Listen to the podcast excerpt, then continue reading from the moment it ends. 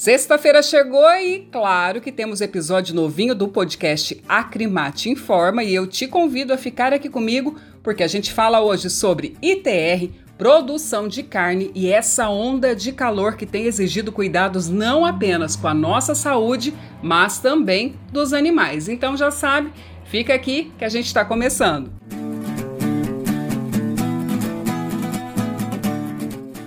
E de bate-pronto, trazemos informações sobre a produção de carne aqui no estado. Entre janeiro e junho de 2023, Mato Grosso produziu mais de 715 mil toneladas de proteína vermelha, um incremento de cerca de 15% no comparativo anual. Esse aumento na produção foi reflexo da intensificação nos envios de fêmeas para o abate, típica da fase de baixa do ciclo pecuário. E vale destacar que a participação de fêmeas jovens no gancho das indústrias tem sido cada vez maior. No primeiro semestre deste ano, as novilhas foram responsáveis por mais de 41% do total de fêmeas abatidas.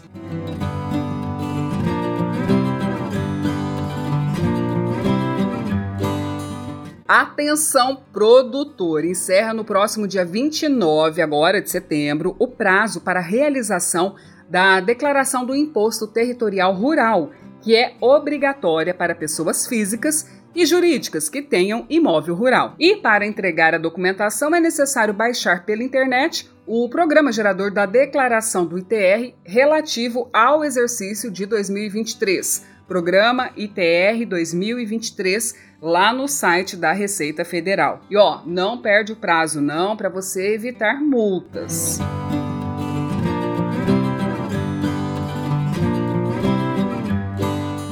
E para encerrar, a Acrimate faz um alerta a você, pecuarista, sobre a onda de calor que chega em grande parte do Brasil.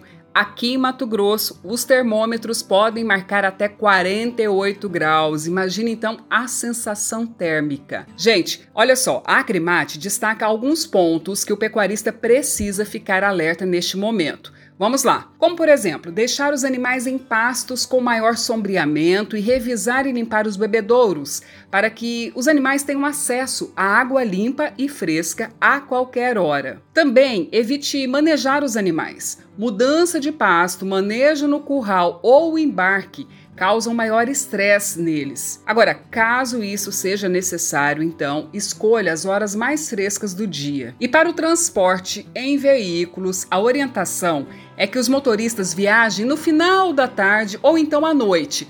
Já durante o dia, se for necessário transporte, o pecuarista deve orientar o motorista para que estacione o veículo de transporte em locais sombreados e ventilados. Então essas são algumas das dicas que a Acrimate repassa para você pecuarista preservar o seu rebanho.